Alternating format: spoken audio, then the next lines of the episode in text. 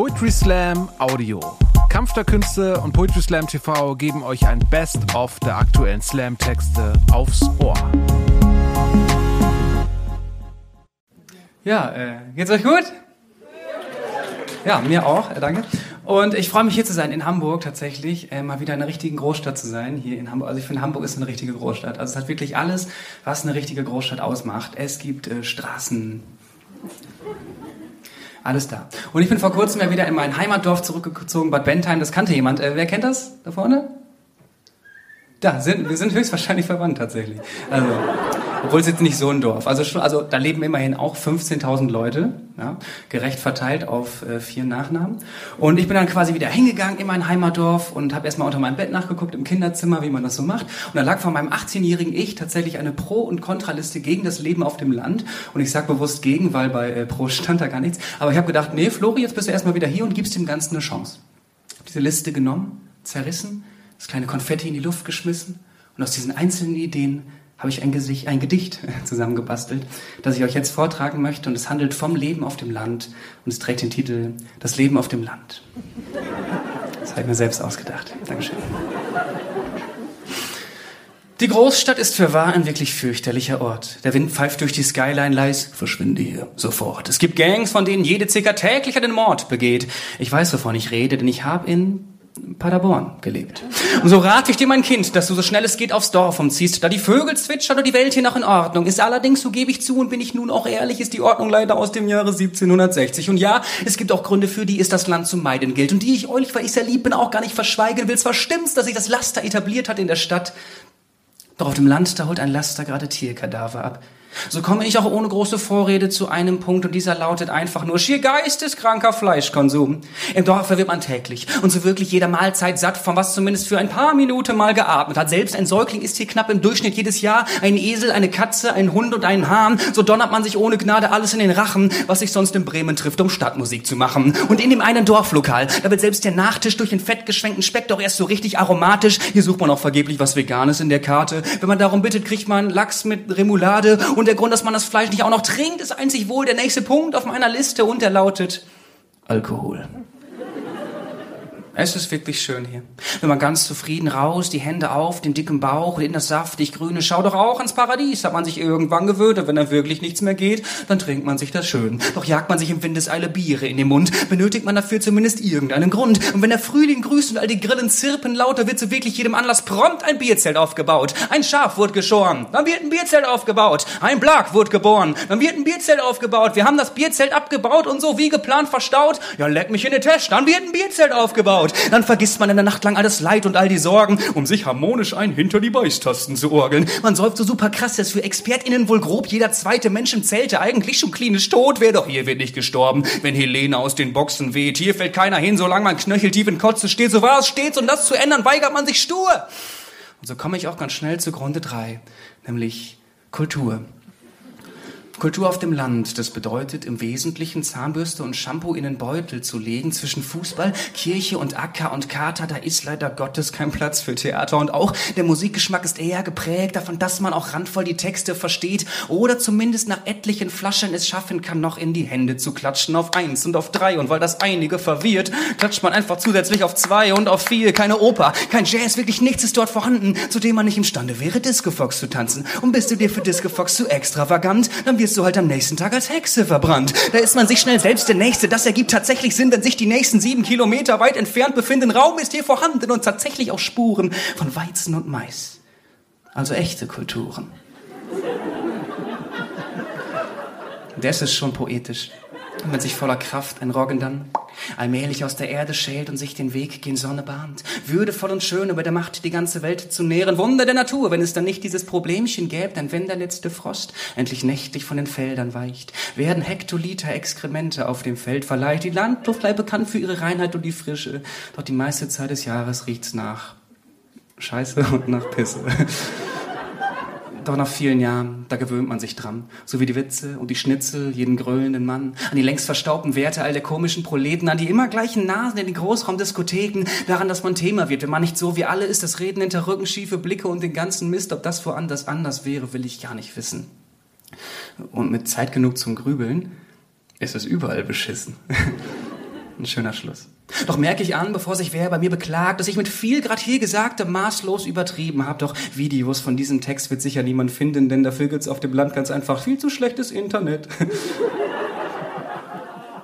Doch falls der Wind mal günstig steht und eine Prise LTE aus der Metropole raus und über Wald und Wiesen weht und sieht die einzige Person mit Smartphone plötzlich diesen Text und sollte es so sein, dass sie die krasse Ironie nicht checkt und zeigt sie es dann allen, die das ebenfalls nicht raffen und wenn die Leute mit Fackeln und Mistgabeln bewaffnet oder dem Ziel, mich zu verbrennen, letztlich draußen vor mir stehen.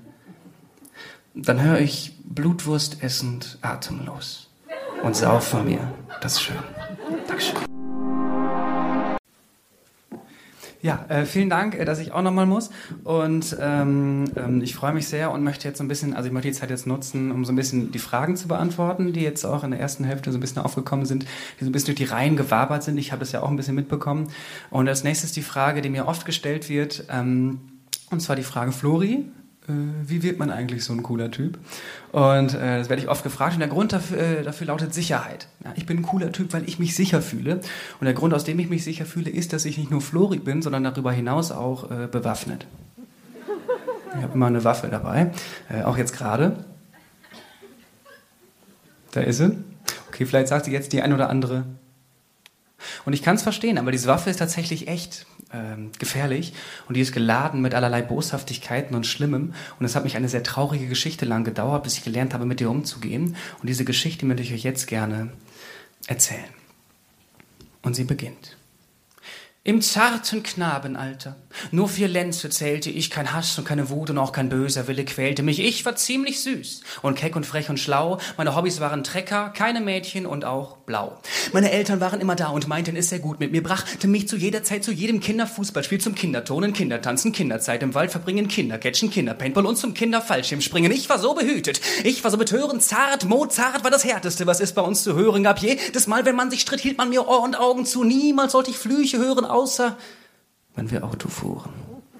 Vater fuhr stets leicht gereizt, nebst ihm der süße Pimpf, und weil wir oft durch Holland fuhren, wurde meistens wüst geschimpft, und jeder Bastard, den ich hörte, grub sich tief in meinen Kopf, jeder Pimmel wurde archiviert, die Pissnelken gegossen, und wenn ich nachts, gut zugedeckt, in meinem Formel-1-Bett lag, lud ich mein Magazin mit dem gehörten Scheiß vom Tag, noch wusste ich nicht genau, ob des Gebrauchs, aber ich übte es beim Mittagessen, Abendbroten und jedem Familienfest, alle lachten mich aus denn oft ging's in die Hose. Doch nach vier harten Grundschuljahren war ich Virtuose. Und so verpuppte ich mich im Kokon der Pubertät. Doch was da am Ende schlüpfte, war nicht schön.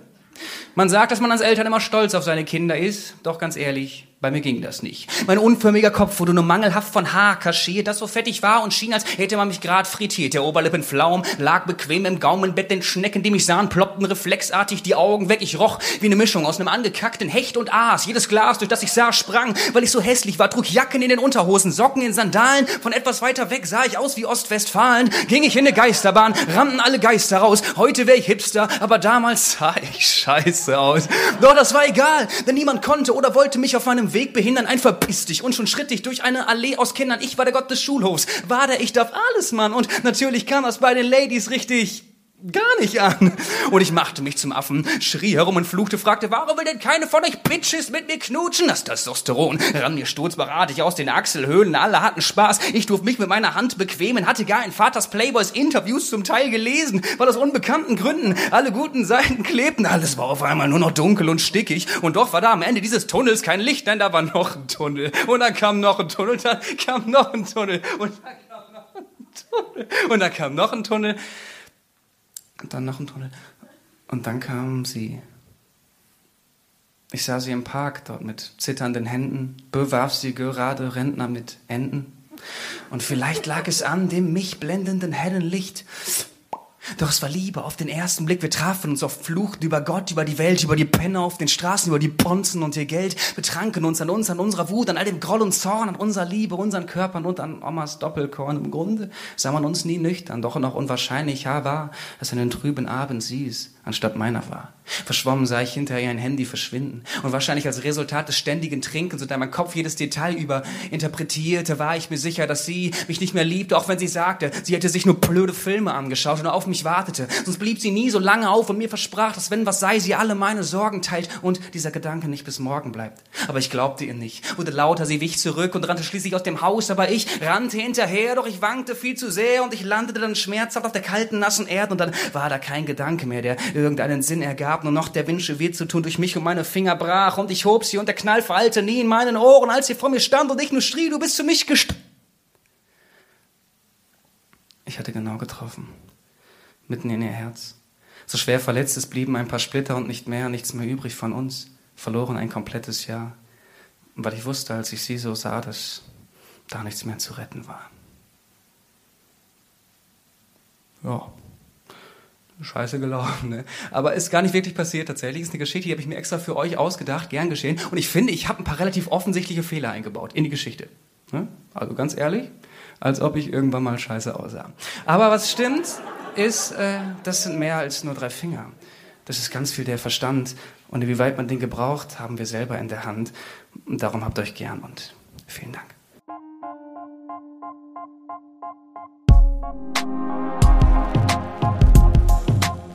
Danke fürs Zuhören. Wenn ihr mehr Slam-Texte aufs Ohr wollt, folgt uns auf Spotify, Apple Podcasts und überall, wo es Podcasts gibt.